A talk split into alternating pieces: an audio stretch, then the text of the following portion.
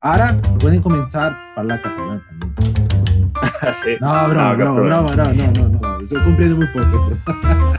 No, no, no. Ya, no, estoy fantásticamente hablando en castellano.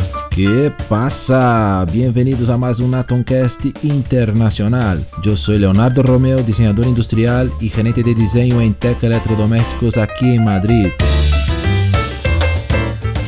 Y hoy vamos a hablar con Oriol Massanés, ingeniero de innovación en el grupo Lego en Dinamarca.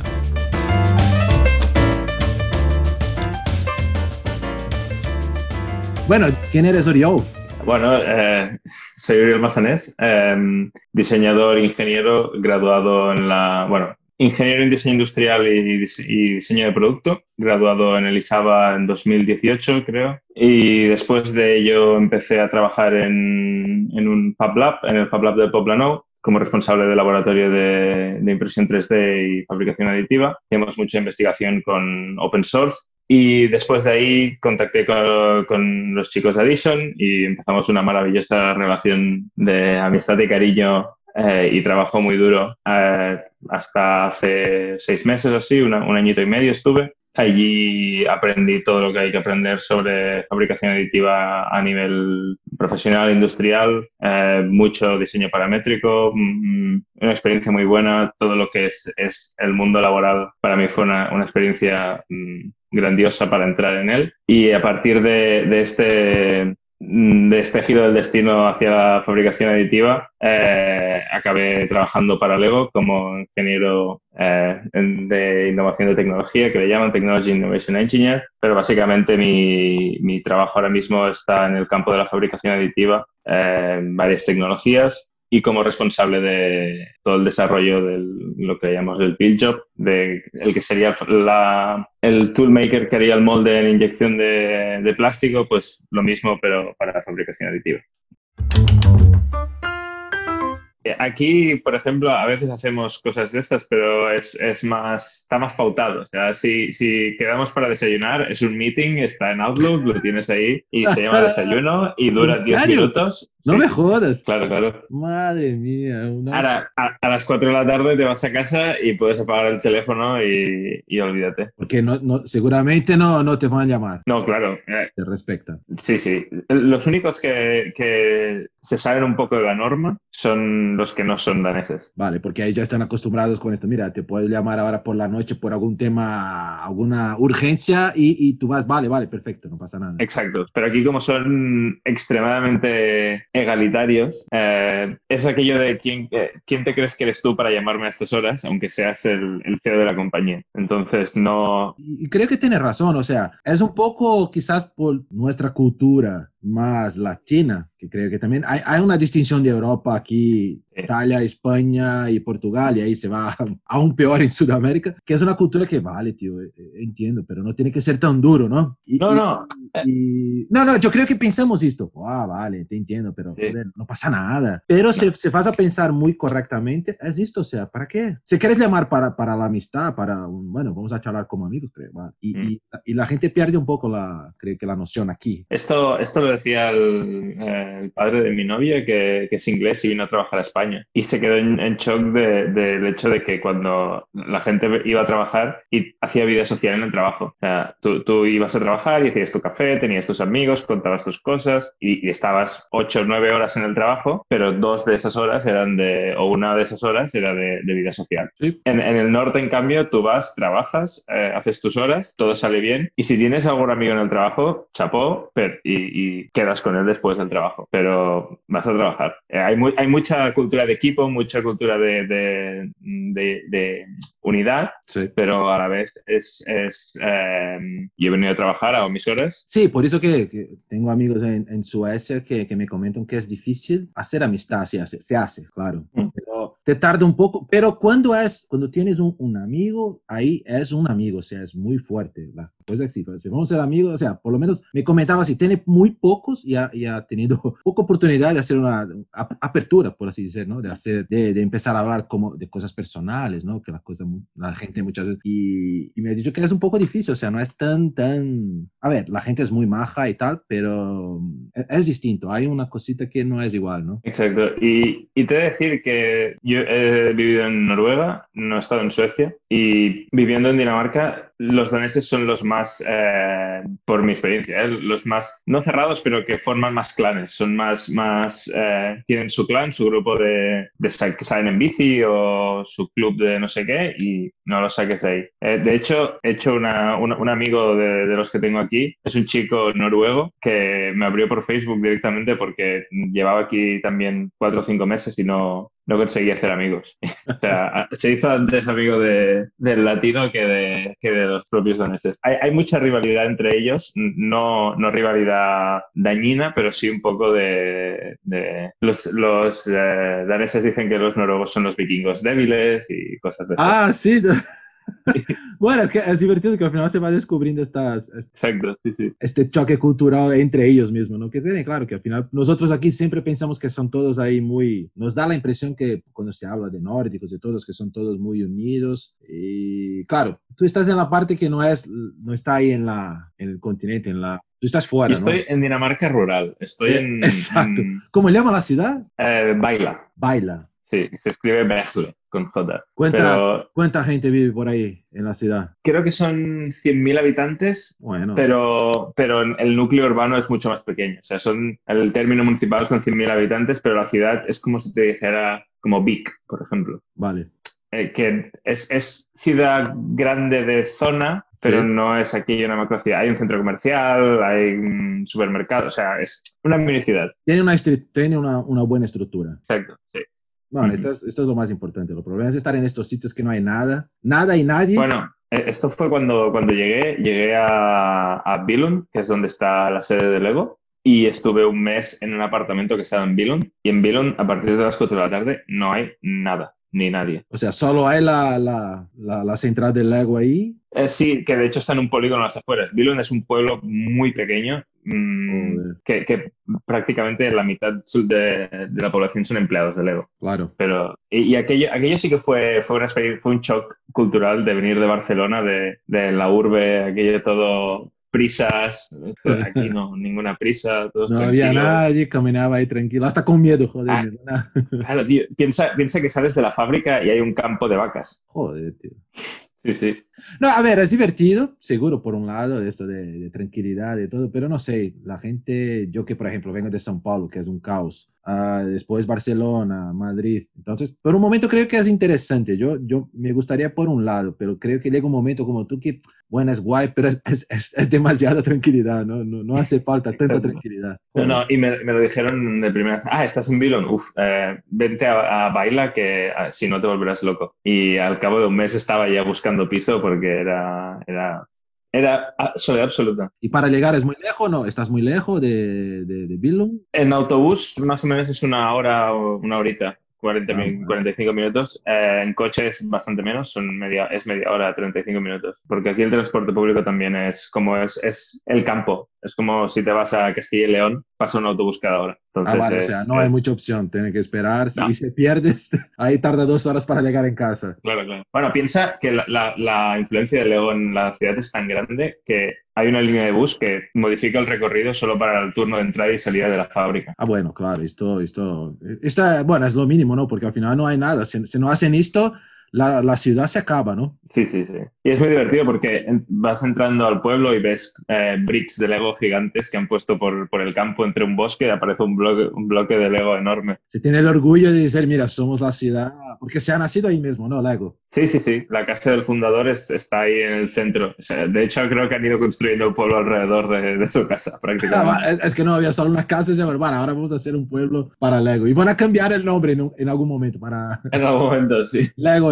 Bueno, Legoland ya tienes en Alemania, ¿no? Claro, no, y, Le- y está ahí también. Es, está en el pueblo, es, es lo único que tiene también. Ah, sí, tiene una, una Legoland también ahí. Sí, sí, sí. Ah, bueno, por lo menos, ¿no? ¿Hacen visitas en la fábrica también o no? Eh, grupos muy reducidos porque en, en la fábrica esta es donde se produce todo el, el contenido top secret, novedades y, y de demás. Claro. Y hacen, hacen tours mm, bastante reducidos y tienen, tienen como un módulo solo para, para enseñar a la gente. Claro, los, los módulos permitidos. Claro, piensa que, que, que Lego es muy, muy eh, cauto con que enseña y que no enseña porque tiene contratos de, de, privacidad con Disney, por ejemplo, con Star Wars. Y Sí. hay, ha, ha habido bastantes escándalos de, de filtraciones de películas y cosas de estas. Sí, entonces son extremadamente cautos con lo que enseñan y dicen. No, no, y es verdad, y al final son a nivel mundial, es, Y tienes una competencia, y hay, una competencia que siempre seguramente está ahí buscando hacer copias o mejorar o, intentar algo más que Lego. Ah, Los copycats han sido siempre,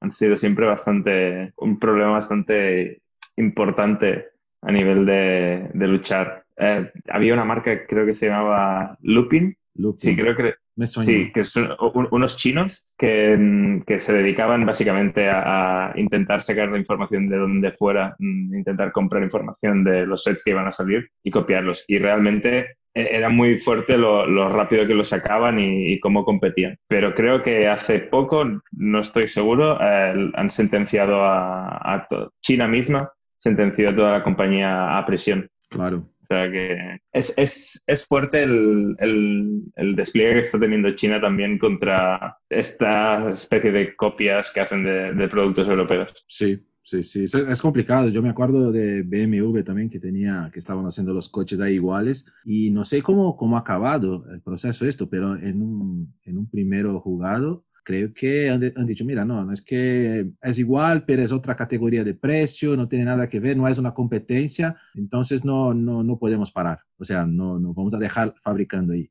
Sí que es verdad, por este lado sí se, se vas a vender un, un coche muchísimo más barato, o sea, ya entra en otra categoría. Es una cosa, pero estás copiando, o sea, estás ahí sacando gente o estás bajando su, su, su nivel, ¿no? O por lo menos la, la, la sensación que la gente tiene, porque Lego, sabemos, Lego no es un, un juguete en general barato, tiene su precio, nunca fue algo barato, pero por, por muchas cosas, por calidad, por, por, por, tener las buenas ideas de cómo hacer las cosas. Entonces tienes el precio por todo eso para pagar todo este equipo que está ahí desarrollando, un equipo de todo el mundo, ¿no? Me Mm. imagino. Y, y, y también eh, yo me quedé asombrado de, de la cantidad de, de, recursos que dedica Lego a la felicidad de sus empleados y a la, a, a, mantener a la gente contenta dentro de la empresa. El valor añadido de trabajar en Lego es muy, muy alto. Y, y, realmente cuando ves el coste de la estructura, de todo cómo funciona dentro de la empresa, la cantidad de recursos que dedican a hacerte la vida fácil como empleado, entiendes el precio que pagas, pero es que a la vez estás pagando y, y, cuando empiezas a ver cómo funciona todo a nivel de ingeniería detrás del juguete, el, el despliegue de, de, de, medios y de tecnología punta que hay en las fábricas es, es bastante, bastante impactante y entiendes la, la, importancia de hacer un producto de calidad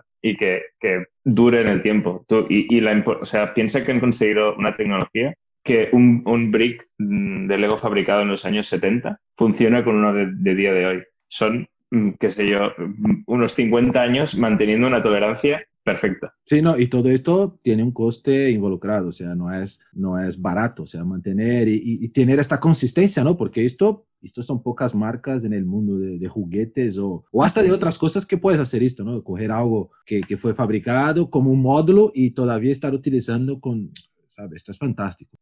Piensa además que, que el Lego es un caso, mmm, lo dicen en, en, en muchos, mmm, cuando, cuando, estudias el modelo de negocio de una empresa, que la diversificación en productos y, y, todo esto. Lego es una de las pocas empresas que funciona hoy en día en el mundo a este nivel y, y especialmente en el sector de los juguetes, que tiene un solo producto. Sí. Es, esto, esto es un sistema enorme, pero es un solo producto. No, no diversifican en nada. Sí, a nivel de, de pieza física es un solo, ¿no? O sea, hay variaciones, sí, sí. pero una cosa sola, no tiene... Es, es un sistema único y, y, dentro de él pues, es, es como una categoría única para, para, para meter una empresa dentro. Es, es, es, muy, muy ¿Sí? divertido de ver y estudiar cómo funciona todo. El, el, por, por, ejemplo, piensa que tienen el supply chain más fácil de la historia. Claro, porque a, a nivel de, de, material solo tienen que comprar, bueno, pocos, bueno, hay, hay algunos más hoy en día, ¿no? Hay cositas di distintas, pero básicamente sí. es el, el, ABS, ¿no? ABS, sí, también hay algunos de...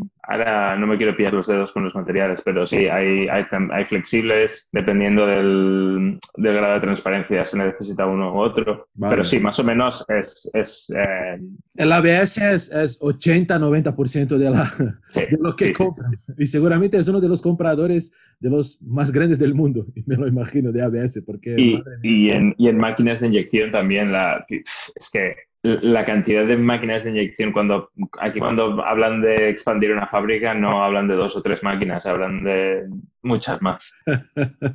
y, y tú, tú, has visto, o sea, este, este campo de inyección, o sea, me lo imagino los, los, los moldes que tienen la cantidad de, de, cavidades para salir muchas piezas, porque no va, no hace una a una, claro que no, o sea, debe salir claro. ahí, esto a saco, una locura. Hay un truco que es mirar debajo de, de los bricks hay un numerito pequeño y te dice el, el, número del molde y la cavidad del molde. Ah, bueno, es verdad que hay una información y, ahí, es que... Sí, claro, es el número de serie, esto es, es conocimiento público. Pero si miras, hay algunos que mm, cavidad 64. Joder, claro, es una locura. Y el tema de colores, de control de colores, ¿tú sabes algo de esto? Sí, sí, sí, porque claro, es un tema complejo, ¿no? Para ellos, porque no solo tener colores, tener colores es muy fácil, pero lo difícil es controlar la, el proceso para mantener color, ¿no? Imagino que sea un, un, tema muy, muy, muy, que son muy rígidos, ¿no? Con esto. Sí, sí, sí, el, el proceso de control detrás del, del color es muy, muy, no es que sea rígido, es que es, es infalible. Es, es, hay un departamento detrás que está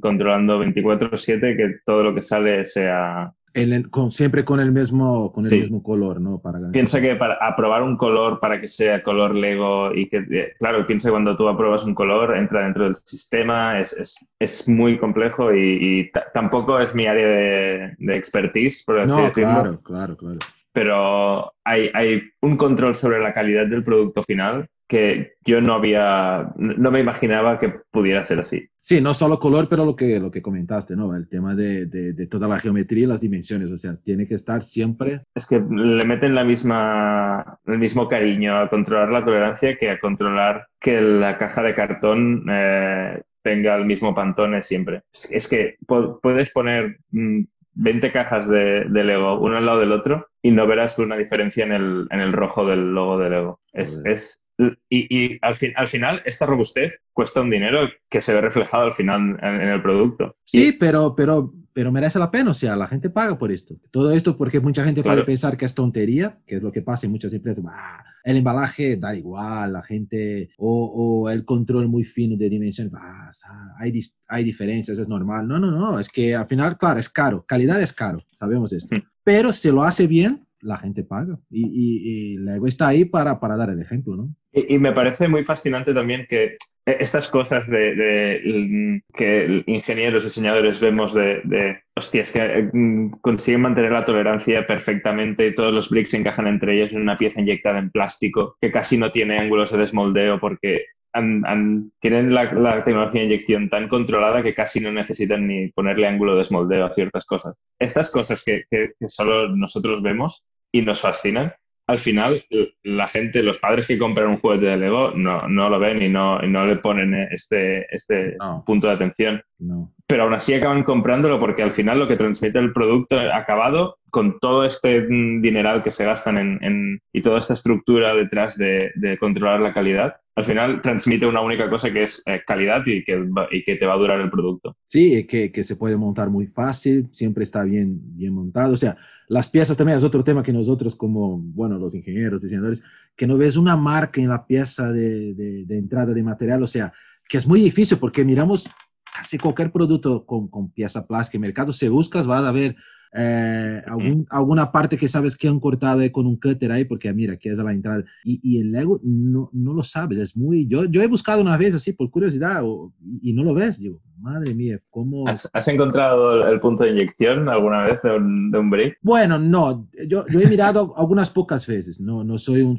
Me... Está en uno de los, de, los, de los conectores normalmente y ah. tienen que quitar el, el logo del Lego de esa, pero son tan escrupulosos con el copyright que, que, incluso dejan los trocitos de letra que quedan alrededor, los dejan. Ah. Pi piensa que el, el, el, copyright para Lego, por ejemplo, también es una, una, un tema sensitivo, porque es, tienen que cuidar mucho lo que dicen y cómo dicen y, y cómo se gestiona todo el, el, lenguaje detrás del Lego para que no se convierta en una palabra de uso y la puedan usar cualquier, cualquier persona, como le pasó a Celo, por ejemplo, o, Bambas, sí. que, que, son marcas comerciales, pero reconocidas como palabra de uso normal. Sí, sí, que al final es pasa a ser el significado de la cosa, ¿no? Exacto. Entonces, cuando tú, oh, voy a jugar, eh, está jugando con los Legos. Eh, eso es, es, fatal para la marca y no, siempre nos lo inculcan. No, no digáis esto, no digáis lo otro. Y, realmente te lo paras a pensar y es, es, es, todo un tema legal detrás que es muy interesante de estudiar. No, no, es verdad, pero es que es difícil, ¿no? Creo que Lego ha llegado en este nivel de, de estas otras empresas ahí. Gillette también es muy así, o, o, algunas.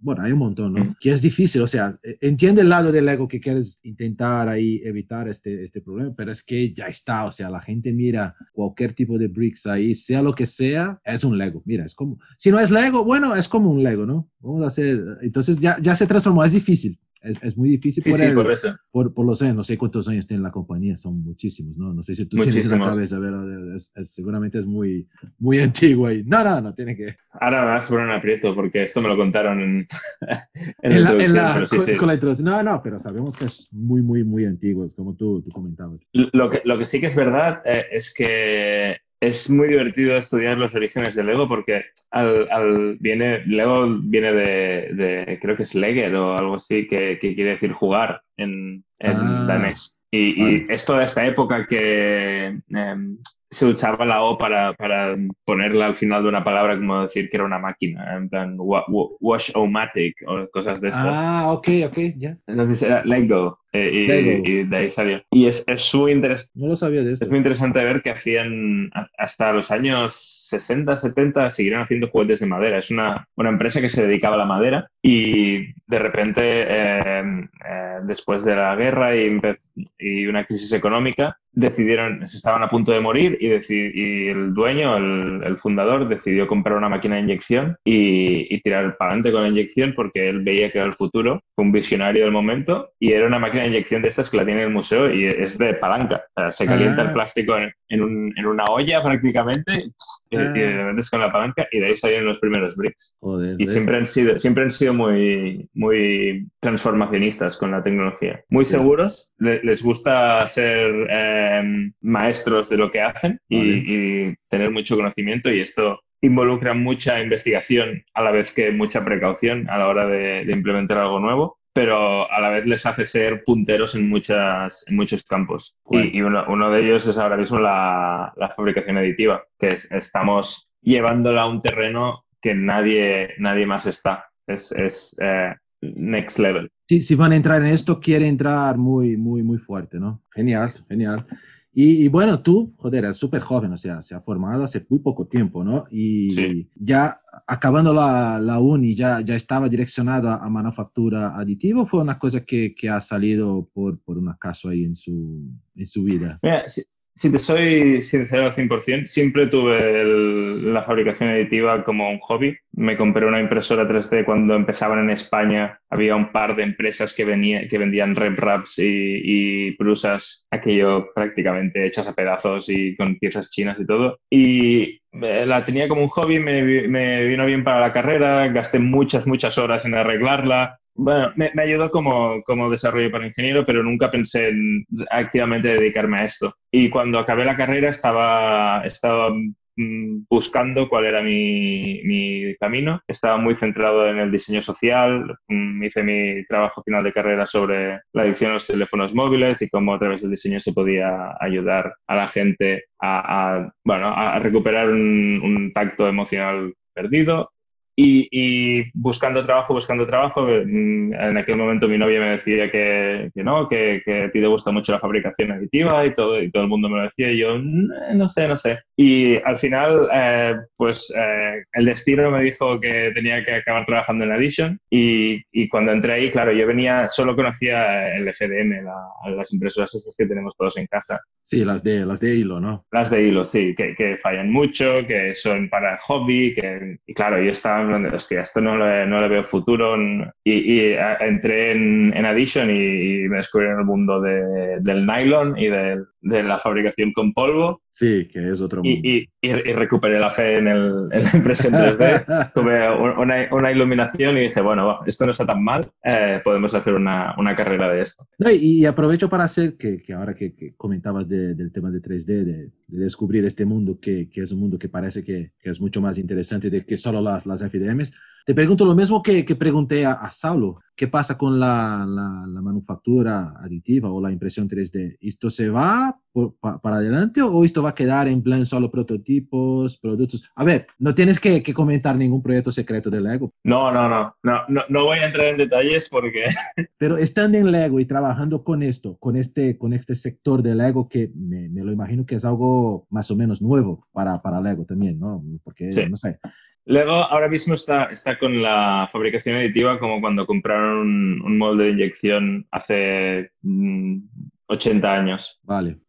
Con, eso te, con eso te lo digo todo. Con eso te digo que la fabricación aditiva en, metal, por ejemplo, está más que, ha venido más que para quedarse. Eh, ya, de hecho, yo diría que la fabricación aditiva en metal ya se está quedando porque el, poder que tiene a la hora de, facilitar la vida en inyección, por ejemplo, en hacer moldes de inyección con, eh, túneles de refrigeración personalizados, eh, heat sinks, em, infinidad de, aplicaciones en aeronáutica. El metal seguro que está para quedarse y es uno de los negocios que, mueve más dinero dentro de la fabricación aditiva.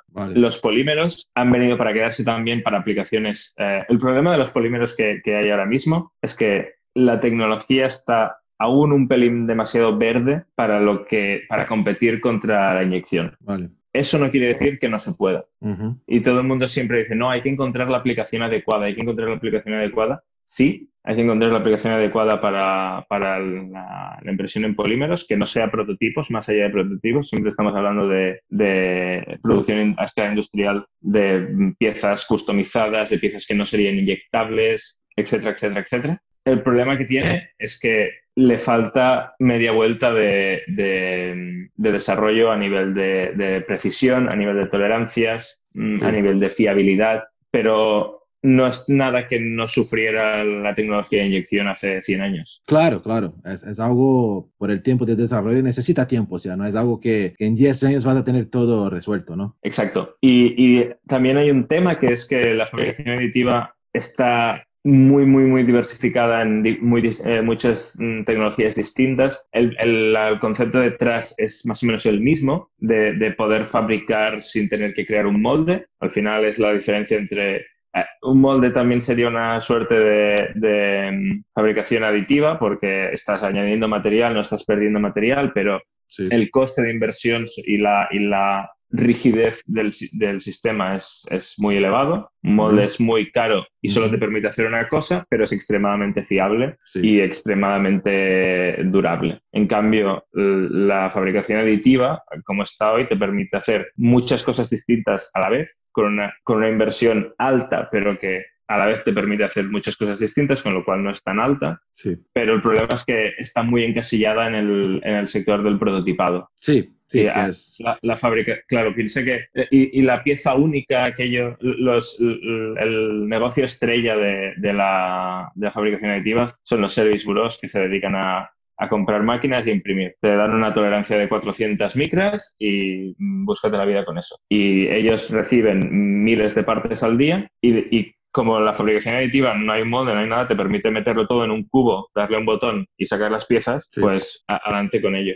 El problema es que si, por ejemplo, yo quiero hacer una, eh, una llanta pequeñita para, de, yo sé, para un juguete, Que, sea, que sea customizable, que le puedas poner un nombre y que un, niño pueda entrar en la web y hacer una pedir cuatro llantas para su coche de juguete que tengan su nombre impreso. Eso conlleva detrás un, un challenge a, a nivel de, de, infraestructura, de supply chain, de y, y, y, además de fabricación, de controlar que todas las piezas salen de la impresora y las, em, las separas, las identificas.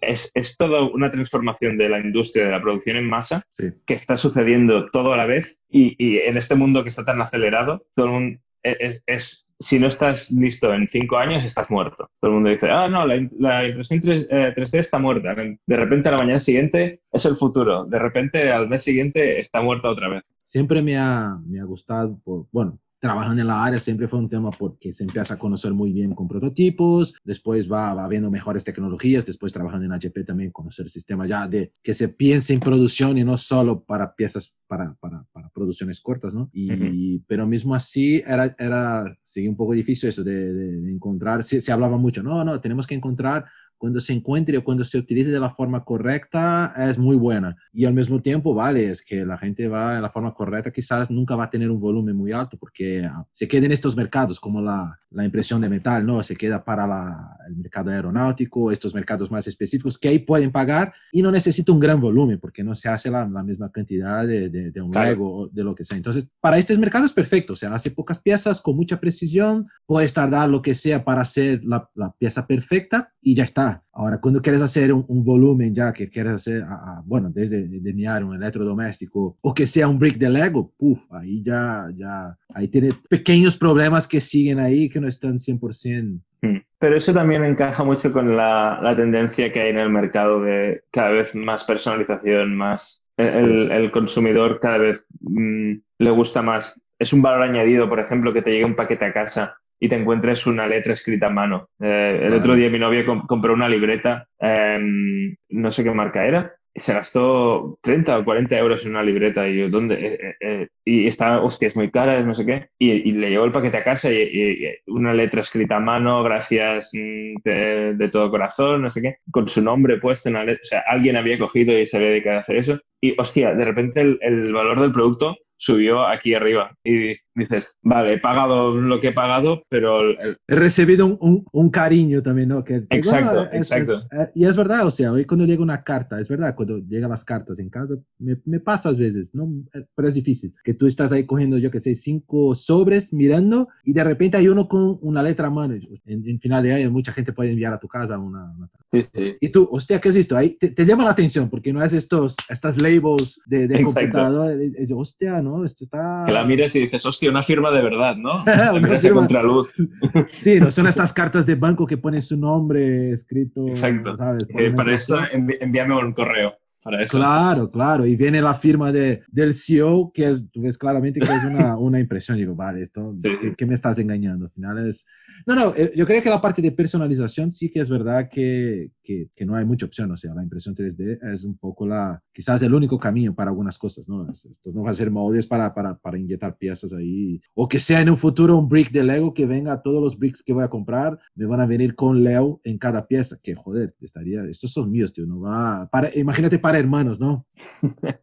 no, pero además también va, va, más allá de esto y es un tema de, también de poder hacer geometrías y funcionalidades que, que, no se pueden hacer de, ningún, de ninguna otra manera y añadir un valor mucho más fuerte a, a, todo el producto que hay detrás. Piensa que hay partes de, hay piezas de Lego que, que se ensamblan en fábrica. Las vías de tren que tienen un, un cambio de, de, carril, tú puedes ver que eso es en operarios en clac, clac, es, es, un coste añadido. Entonces, mm, a la larga, hay, hay una proyección para la, los consumer goods, para, para, mm, el juguete, para lo que se va a acabar vendiendo al, al público, que no es solo prototipado o utillajes para fábricas. Todo lo que es producto final, hay, hay aplicaciones muy fuertes y que necesitan de, esta fiabilidad, de que la tecnología sea estable, pero se está, se está llegando ahí, hay futuro, solo tienes que ver. Em, el, hecho de que, de que una empresa como Lego, por ejemplo, apueste por esa tecnología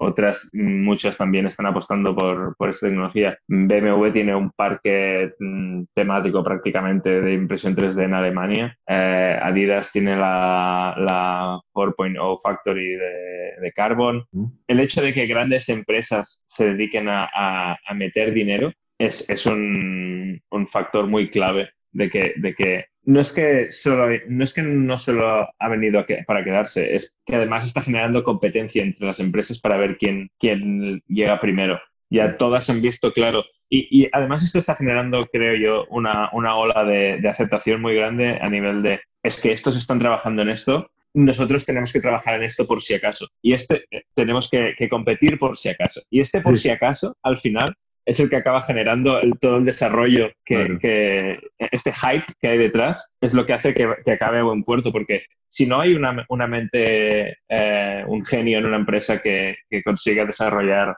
X mm, funcionalidad, la habrá en otra. Es una competencia por, por un poco por envidia. Mira, si están haciendo ellos, también tengo que hacer. No sé qué, pero voy a hacer algo. Voy a comprar una impresora y vamos a desarrollar alguna pieza para, para utilizar esta tecnología antes de la competencia, ¿no? O de, de esta empresa grande, ¿no? Y no sé, no sé si es solo envidia o es miedo al, Claro. al, al potencial que, que hay detrás de la tecnología a que alguien lo desbloquee antes que tú. Claro, seguro. O, o sea, la innovación por detrás ahí de la, de la impresión 3D, digo, la innovación que todavía se está buscando en la, in- en la industria de, de gran volumen, ¿no? Todavía no ha llegado algo muy, muy de- para, para la gente. Y seguramente lo primero que será algo así, seguramente va a ser la llave para otros, ¿no? Claro, pi- piensa que en el momento en el que, en el que alguien estabilice un proceso y se dedique a sacar productos, más o menos como lo que hizo, lo que está haciendo Adidas con Carbon prácticamente, el- no es que le esté dando va- valor añadido a algo por encima del resto, es que está abriendo un- una puerta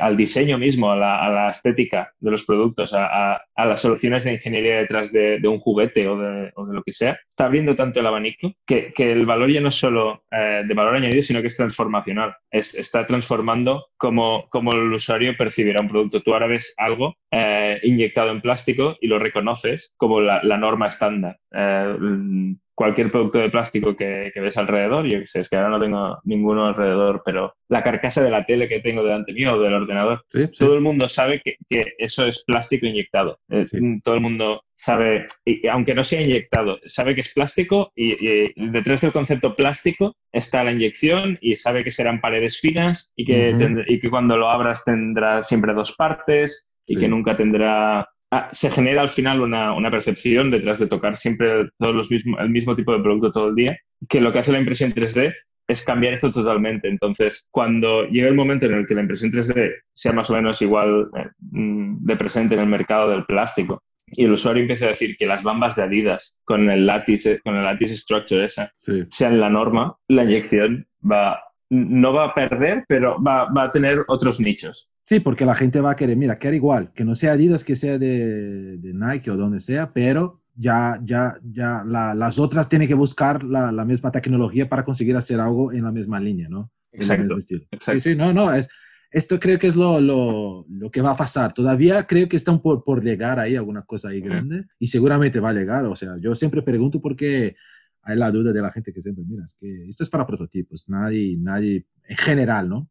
Y, y- No, no. y sabemos que, que poco a poco la cosa va, va, va Eh, Esto ¿no? no, no- ha venido para quedarse, ha venido para transformar. Guay. Buena definición. Y, y bueno, aprovechando lo, lo mismo, ah, comenté muy por, por arriba con Saulo. Vosotros hicieron también este con, con Addition, el, la, ¿cómo llama? La fijación de, del snowboard, de, de las botas de snowboard, ¿no? Y esto fue todo Sí. hecho en una pieza que, que sufre su, un, un cierto, ¿no? Un- un- un- necesita una cierta fuerza y resistencia. Y, toda hecha en, en 3D, hasta, ¿no? Hasta me explicó más o menos Saulo por arriba cómo fue el proceso, pero creo que tú, tú sabes mejor porque tú has tenido la, la primera idea, ¿no? Sí, bueno, es muy divertido cómo empezó esto porque creo que la idea era de, era de Saulo. eh, siempre, siempre había tenido el, el- Creo que Saulo eh, hablaba de hacer unas fijaciones de, de wakeboard, que Ujú. él, él, em, hace wakeboard. Y, y salió como, creo que fue como un reto, así como eh, a ver quién las acaba antes. Yo hago unas de snow y tú haces unas de wakeboard, a ver qué, qué- Ah, qué hacemos. Al final la- las acabé haciendo yo porque Saulo tiene, tiene mucho trabajo, como, como bien sabes, eh, y siempre está muy ocupado. Pero acabé haciendo las de, las de Snow con...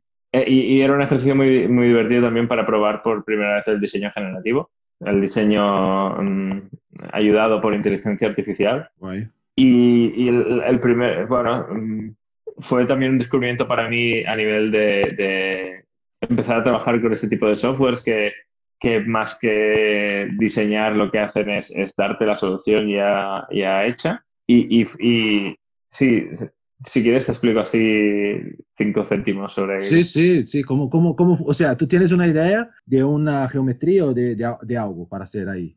básicamente, el diseño generativo eh, a día de hoy, o sea, la, el santo grial del diseño generativo es un diseño en el que tú le pones unos parámetros y, estos parámetros pueden ser X, ya sea eh, estética, ya sea propiedades mecánicas, transparencia, eh, cualquier requerimiento de diseño que tú le digas y te, solucione esa ecuación que al final cualquier briefing, un briefing de diseño no es más que, un problema matemático presentado que se puede solucionar. Eh, te, dan múltiples soluciones a, ese problema, a ese, challenge de diseño y tú, tú eliges o comparas y y, eliges. A día de hoy, el diseño generativo es lo que engloba el 99% de lo que se llama la optimización topológica, que es una palabra muy, muy fancy, muy, muy grande para decir que básicamente es a través del ordenador evaluar una pieza y ver dónde sobra material y básicamente quitarlo. ¿Qué pasa? Que normalmente si yo cojo una, el brazo de una suspensión de un coche, por ejemplo, que aguanta mucha, mucha fuerza y lo, y, lo meto debajo de un, de un, software de optimización topológica, lo que, lo que hace ese, ese software, es decir, eh, vamos a hablar, por ejemplo, de una, de una potencia de bicicleta, ¿sabes? Donde, donde se pone el manillar de la bicicleta, es como una pieza que tiene un cilindro y otro cilindro así, este va a, la, a, la, horquilla de la bicicleta y este, eh, y este, perdón, así, aquí va el manillar. Va el manillar que donde sale, hace la curva para la manilla. Sí, esa pieza es muy, muy simple. Son dos cilindros unidos por una barra, no tiene más, pero aguanta una cantidad de presión terrible.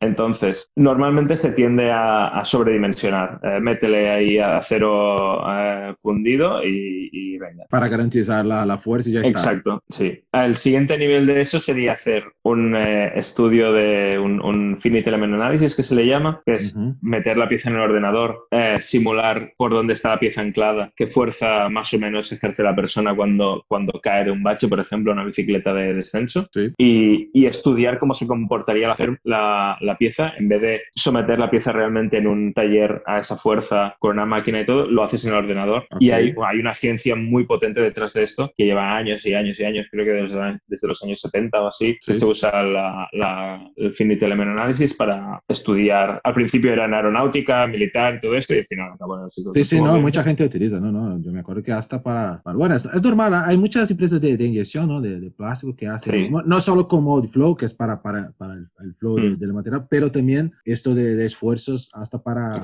Pero es que, es que, es que, es que necesita encontrar profesionales, ¿no? Es un mercado todavía súper grande, ¿no? Pero sí que hay muchas cosas buenas. Pues básicamente lo que, lo que acabas haciendo es, después de hacer este estudio, em, obtienes más o menos una, una, imagen de cómo se deforma tu pieza y, qué parte de la pieza está aguantando estrés y qué parte no, qué parte tiene probabilidades de romperse y cuáles no. Lo que hace el diseño generativo a día de hoy, el, al menos el que mm, proporciona Autodesk, es basado en esto, basado en estas fuerzas que yo le digo y que, y que y está los puntos que están anclados y por dónde puede ir y no puede ir el material, le puedes poner muchos constraints. Lo que hace es en vez de, quitar material de una pieza que ya existía, es partir desde cero. Tú le dices, necesito este cilindro y este cilindro, y el resto, haz, házmelo, pero perfecto, optimizado. Y la gracia de esto es que no es una operación matemática que siempre tiene el mismo resultado. La gracia de esto es que es un algoritmo de inteligencia artificial que aprende con el uso con y cada vez que que se calcula más y más y más, aprende con los cálculos de todo el mundo en el mundo que está calculando. Entonces, algo que está calculado en un, en un momento del tiempo, teóricamente, mm, dentro de cinco años, cuando ya haya mm, un millón de personas calculando con ese programa todo el día, la solución será mucho más buena. Pero es que a día de hoy el algoritmo que usan ya es bastante bueno y, y con ello hicimos las fijaciones, cogemos unas fijaciones, no me acuerdo de qué marca eran, las más o menos eh, hicimos un homenaje, cogí para el prototipo, medimos eh, dónde estaban los agujeros, todo. Hicimos un ejercicio de rápido de, de física, de, básicamente de, mecánica de mecánica de universidad para ver qué fuerzas habían por ahí y cómo se comportaba todo. Y eh, salió una pieza que imprimimos y mm, creo que a los 10 días estaba esquiando con ellas. Al principio tenía miedo no, te, no, te, no, te, voy a engañar cuando, las, cuando, me, cuando me enganché al snow arriba de la pista, lentito, lentito, pero empecé a saltar y todo y no se rompían y estaba alucinando de que, claro, es que todo el mundo piensa impresión 3D es frágil, es, es ah, se comportará mal con el frío. Pues no, una pieza impresa en, que, que, dice mucho de la tecnología, en ese, en ese caso era Multijet Fusion, que funcionaba muy bien, pero es que a la vez eh, eran unas fijaciones que pesaban un 25%, no, un 20% menos que las originales. Hostia. Esto es, joder, porque claro, Claro. está hecho perfecto de acuerdo con lo que necesito, o sea, no está nada sobredimensionada y, y- qué guay. Y, y al final, pero, y en este proceso de, de modelaje de, de este archivo, o sea, al final vas, a- vas poniendo los, los parámetros y, y casi que el programa te va haciendo, o sea, sabes la dimensión que necesitas, más o menos dónde, dónde tiene que seguir su camino y el, y el Sí. software te va generando como, como un, un- un rendering para ti, la Sí. superficie, te va, te Sí. va generando automáticamente un poco lo- los caminos, espesores y va saliendo un poco de forma, entre comillas, orgánica, natural. Claro, piensa que, que el algoritmo este al final está entrenado con todo el conocimiento, bueno, no sé hasta qué punto, pero mm, sí, Sí. En, en un mundo, en un mundo perfecto no, no conozco el- el- lo que hay detrás del código a, a tanto nivel, pero bueno, hablando con gente de Autodesk, el algoritmo este está entrenado y está, tiene toda la biblioteca de problemas matemáticos de- y de, de cálculo de vigas, cálculo estructural de puentes, cálculo, todo esto que aprendes en la universidad y hostia, qué coñazo, tengo que calcular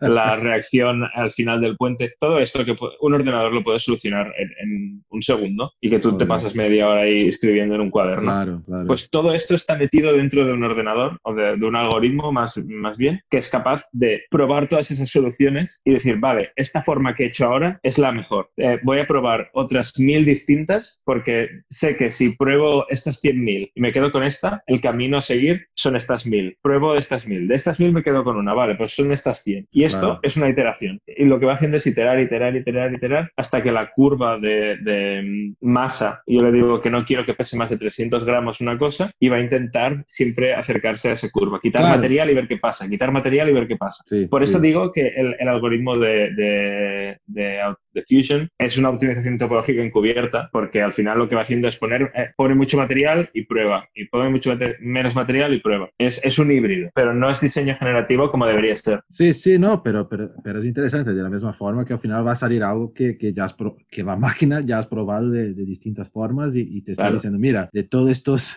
yo que sé cuántos cálculos que, que estoy haciendo aquí, esto es lo más claro. Y después ahí es como tú has comentado, seguramente hoy ahí vale, hace una, un- una prueba con una, después puede hacer ajustes hasta llegar en, pero llegas en un resultado que tardaría, yo que sé, un año en, en un Claro. tiempo muchísimo más corto. No, no, y que además eh, eh, es probablemente inimaginable mm, para cualquier ingeniero, porque siempre cuando, cuando tú modelas, siempre piensas en extrusiones, en, en revoluciones, cuando a todos nos da palo mm, ponerte a hacer superficies complejas, eh, lofts y estas cosas, Sí. siempre, siempre Sí. le- le- intentas buscar la, mm, evitar eso. En cambio, el, el algoritmo no, no, no se tiene que enfrentar a estos problemas porque para él es, es lo mismo extruir que hacer otra cosa. No, claro, al final es la, la pelea esta, ¿no? Que siempre están con las operaciones, operaciones booleanas, ¿no? Que se dice. Sí, Se- sí. Que siempre tienen que sa- salir de los sólidos y nosotros, claro, por otro lado, los Exacto. diseñadores ya vienen con superficies, otras cosas que, con Grasshopper que jode la vida de los, de los, de los ingenieros que,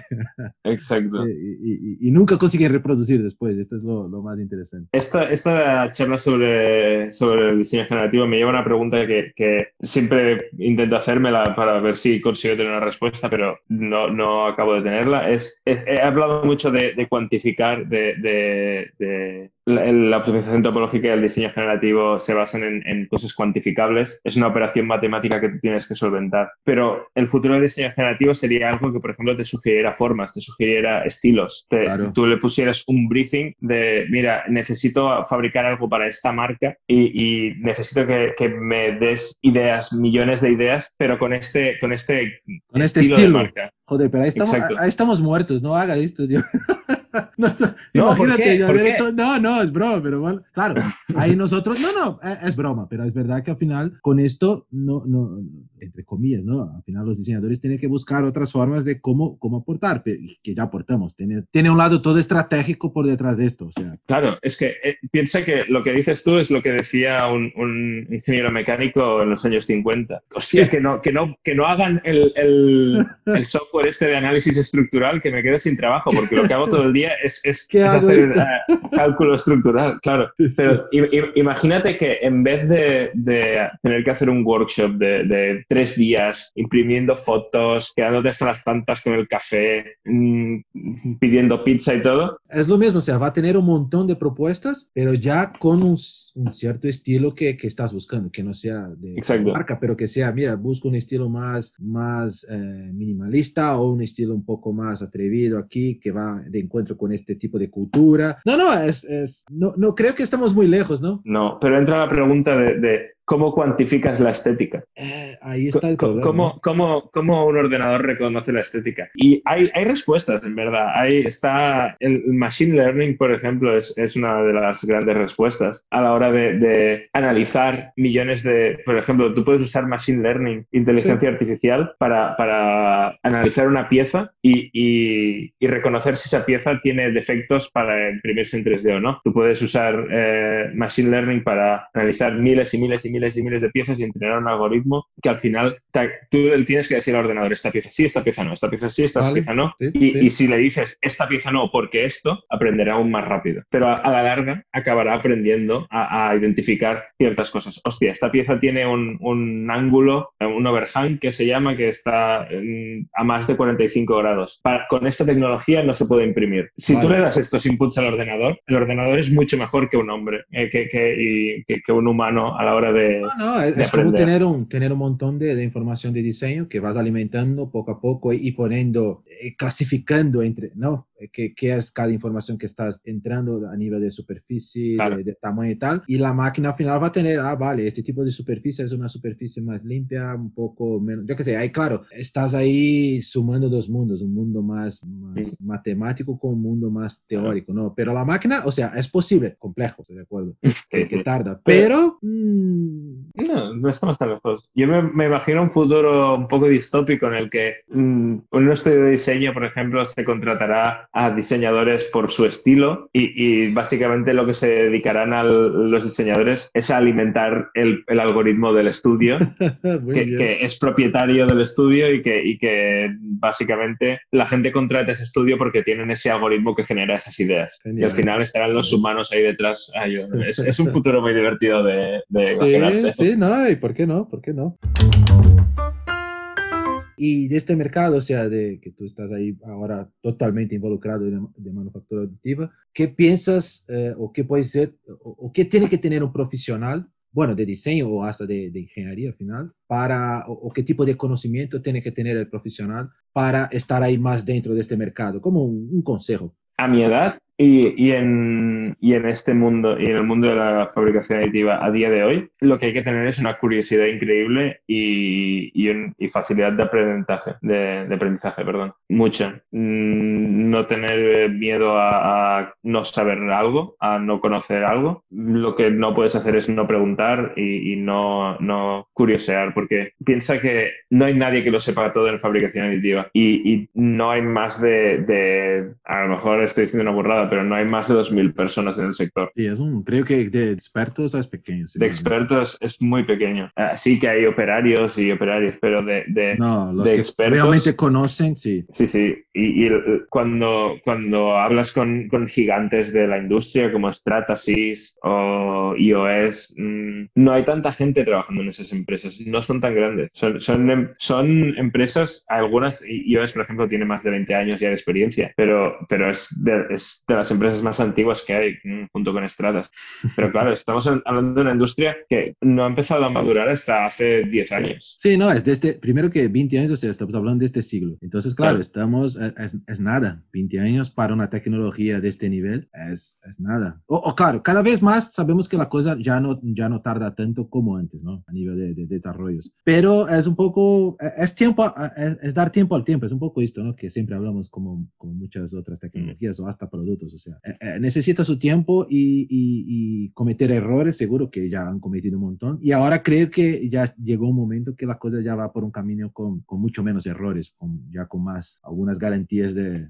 También te decir que, por ejemplo, al igual que la, la inyección de plástico, al final no es, no es rocket science, no es... Hay, hay mucho estudio detrás y hay, mucho, hay muchas complicaciones que pueden haber, pero al final es, es un concepto detrás de, de, de una misma máquina. Eh, tú miras dos inyectoras de plástico y aparte de todos los extras que les puedes añadir, es lo mismo. A, a lo mejor ahora estoy diciendo burradas y me vienen todos los del sector de la inyección a, a apuñalarme por detrás.